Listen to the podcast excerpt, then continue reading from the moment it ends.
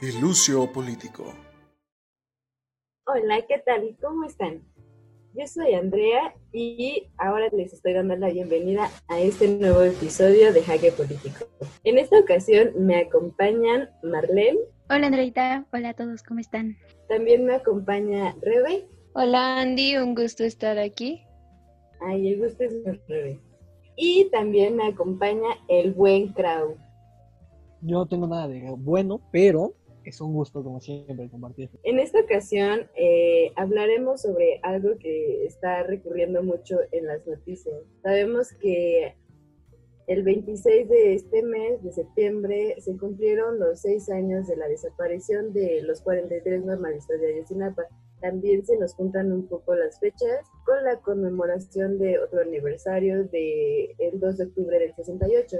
Entonces, en este programa trataremos de hablar sobre algunas diferencias y algunas semejanzas que existieron entre estos dos sucesos. Pero primero les tenemos acá preparados un poco de contexto que está patrocinado por nuestro gran y queridísimo Julio. Gracias, Andrea, por esta amable presentación. Comencemos con el 2 de octubre.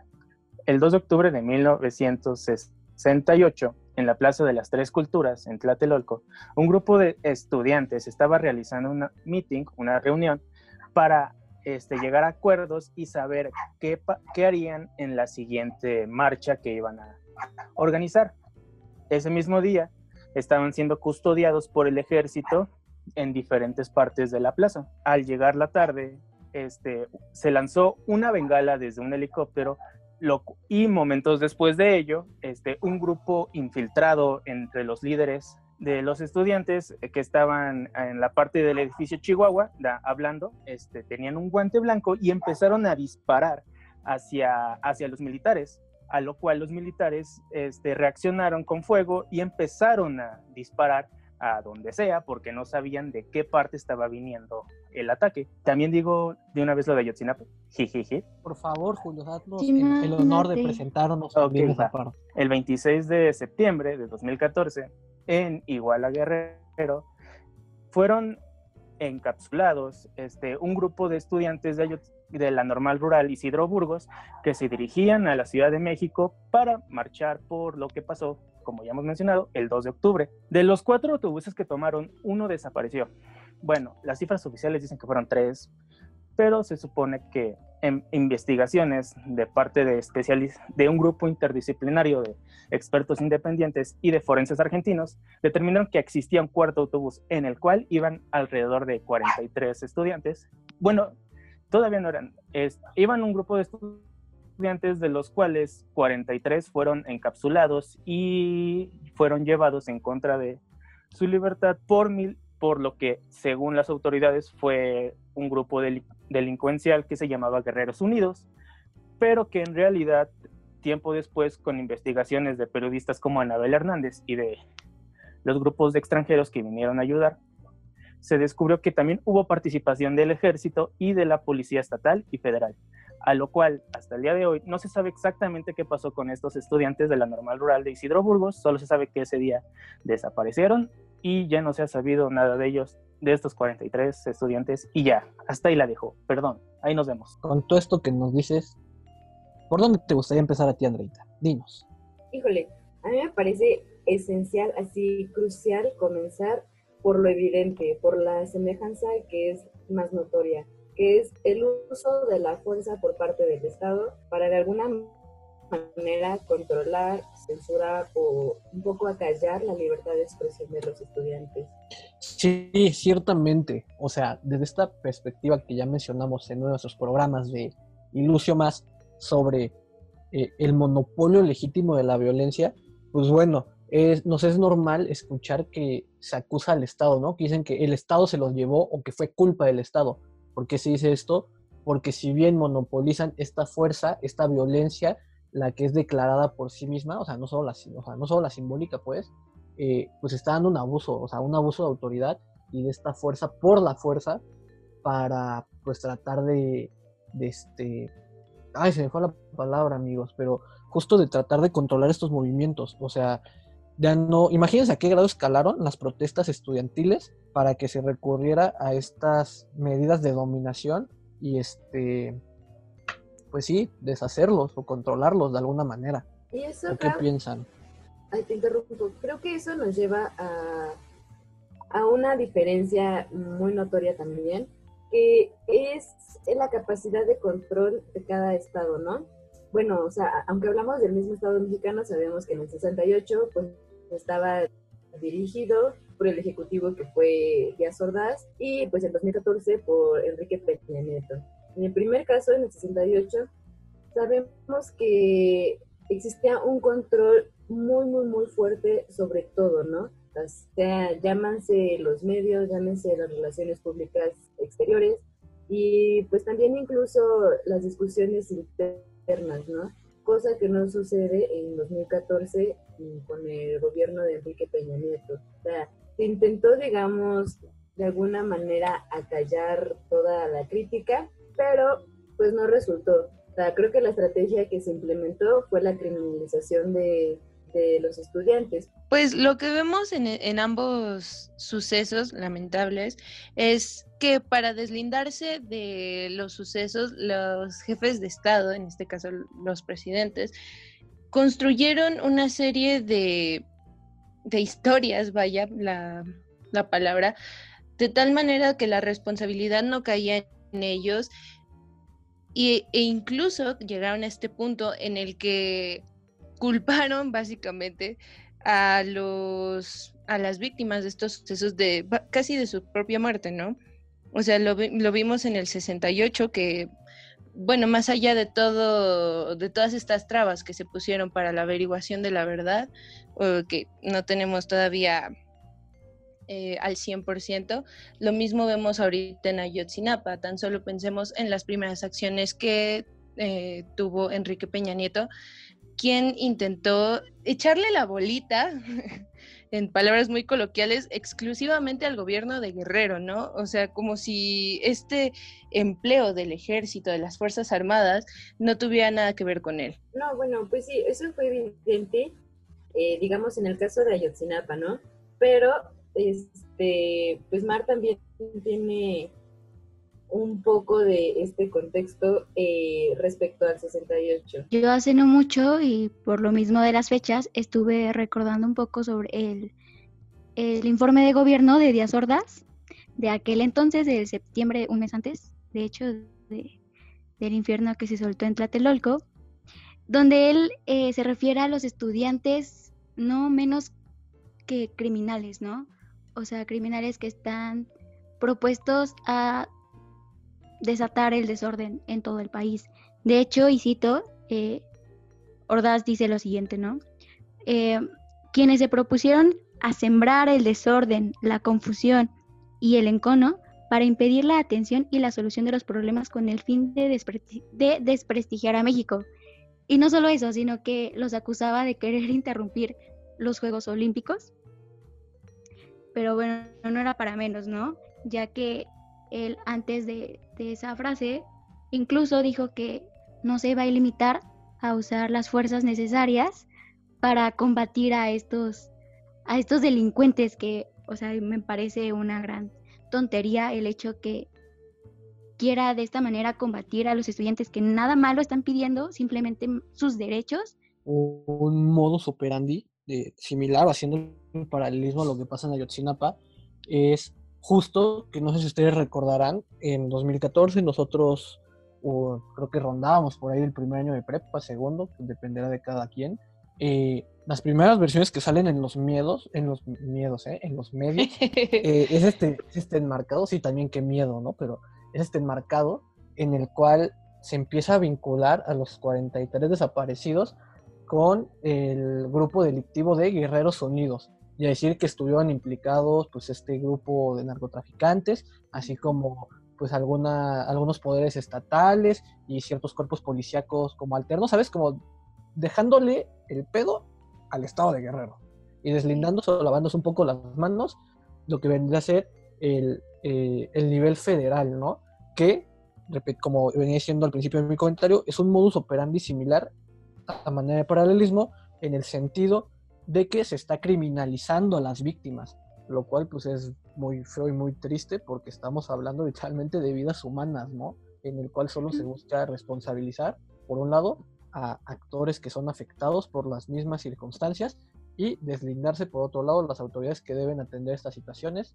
Se hace lo que nosotros hemos denominado o le decimos en nuestras protestas el Estado, que en realidad pues, sería como el gobierno más bien.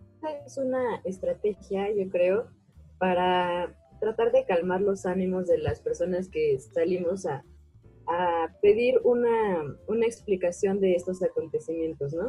O sea, yo creo que todas esas estrategias de, de utilizar al narcotráfico, de, de, decir que fueron, porque Díaz Ordaz decía, ¿no? Que eran unos revoltosos que estaban intentando dar el orden de su gobierno, simplemente fueron una medida que, que sumaba, digamos, al tratamiento de los que ellos consideraban las verdades, ¿no?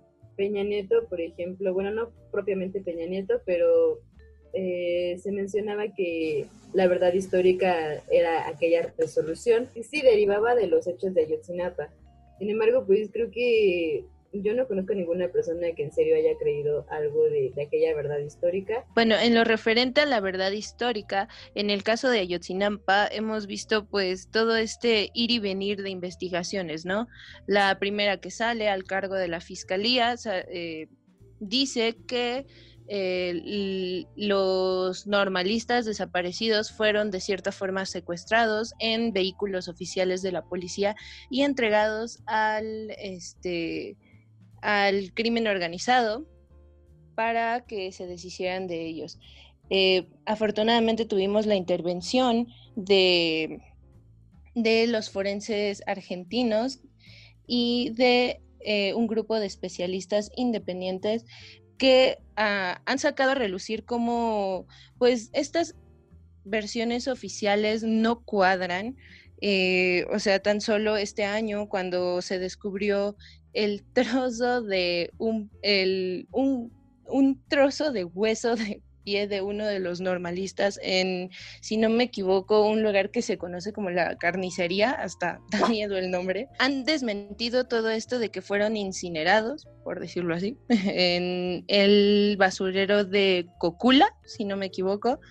Este, eh, entonces, algo que yo quisiera platicar también con ustedes es eh, cómo han visto el tratamiento que se le ha dado a diferencia, porque sabemos que no son casos exactamente iguales, entre el 2 de octubre y el 26 de septiembre, ahora que ya no están en el gobierno las eh, administraciones en las que se efectuaron estos sucesos. Yo puedo decir brevemente que en los dos casos se repite el tratar de dar el carpetazo rápido porque igual lo que pasó en el genocidio, porque esa es la palabra correcta, del 68 en Tlatelolco, por mucho tiempo en los medios y ya con la gran diferenciación que hizo ahorita de que en ese momento estaban como más controlados por el propio gobierno, porque pues ya saben, ¿no? Vargas de Diosas hablaba de esta dictadura perfecta del PRI.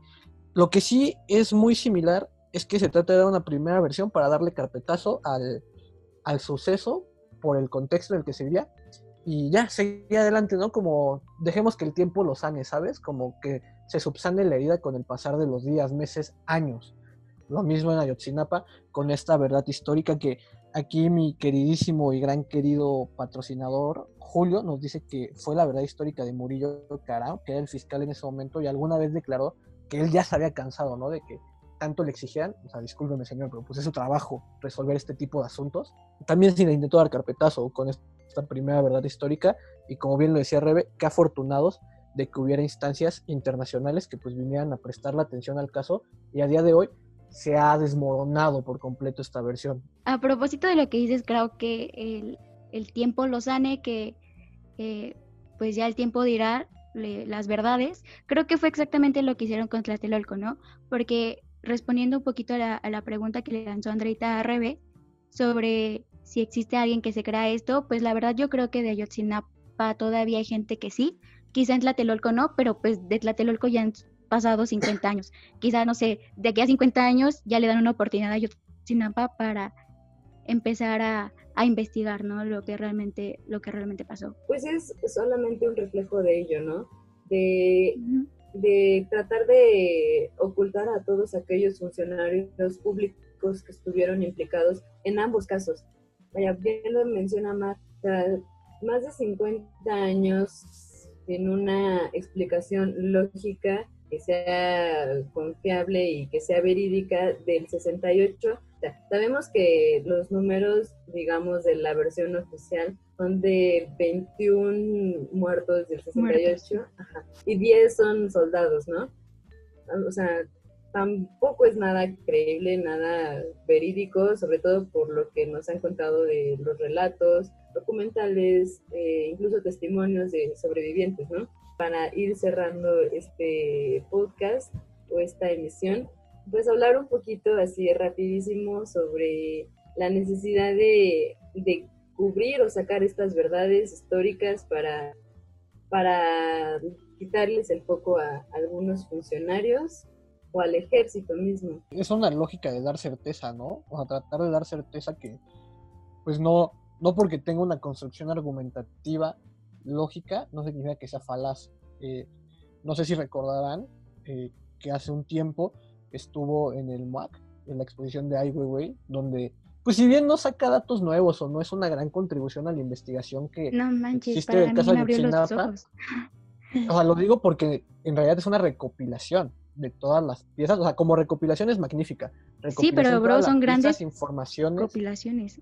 Ah, sí, claro, es como digo, una recopilación genial.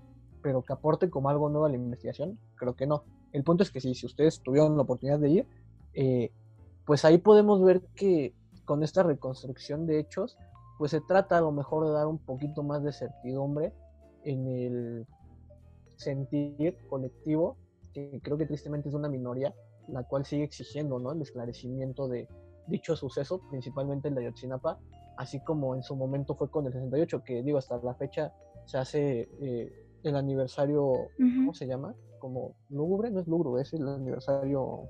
La conmemoración. Ajá, la conmemoración del hecho, porque como bien decía Andreita, tampoco hay nada claro, ¿no? Todo lo que sabemos es a partir de investigaciones particulares y de una reconstrucción de hechos que se ha realizado por diferentes personas, instancias y... ¿Sabes que creo que sí aportó muy importante la exposición de Ai Weiwei?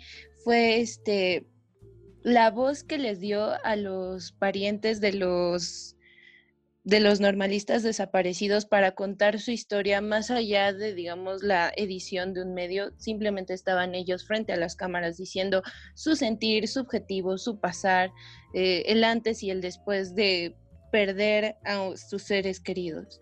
Y es algo que desgraciadamente no tuvieron oportunidad en, eh, digamos, no de, no de manera tan pronta lo, aquellos que perdieron a alguien en el 2 de octubre. Eh, yo creo que es importante rescatar que la línea de la exposición de Ai Weiwei no solamente tocó a Yotzinapa, sino otros casos, y creo que lo que une a todos es no olvidar, o sea, no olvidar estas trágicas historias que han pasado lamentablemente y pues nada, ser, ser personas que recuerdan con memoria y seguir exigiendo, ¿no? Respuestas claras y justicia. La memoria histórica, si no mal recuerdo. memoria histórica. Y justo ahí cabe esta frase, lugar común, de que quien no conoce su historia está condenado a repetirla. ¿No es así, Andrea? Es necesario hacer hincapié en la diferencia que, en la semejanza, perdón, que nos atañe en este momento. Ninguno de estos dos sucesos tiene una una investigación que aclare o que, o que nos dé una certeza de qué fue lo que sucedió, pero justo para eso estamos acá, ¿no? Para dialogar y para no, no dejar en el rincón este tema, sino para seguir dándole cabida en nuestra vida cotidiana y de alguna manera así poder seguir exigiendo no solo la verdad para Ayotzinapa, sino también para el 2 de octubre porque pues sí, ¿no? Simbólicamente necesitamos saber quién fue el responsable y necesitamos también curar nuestras heridas como mexicanos, como estudiantes, como hombres, como mujeres, como ustedes lo quieran ver. Entonces, ya, ya fue por ahí mi, mi speech y pues nada, me despido de ustedes, de ti, Franco. Ah, hasta la próxima emisión, Enrique. Muchas gracias por espacio. Gracias a ti. Rebe, ¿quieres agregar algo? Pues tal vez la consigna de que vivos se los llevaron y pues vivos los queremos. Híjole, hasta duele escucharlo, decirlo. Mar, ¿quieres agregar algo? Este, pues sí, eso, para no salirme, eh, síganos en nuestras redes sociales, arroba político con doble S. Y pues es todo. Gracias por escucharnos y hasta el próximo episodio.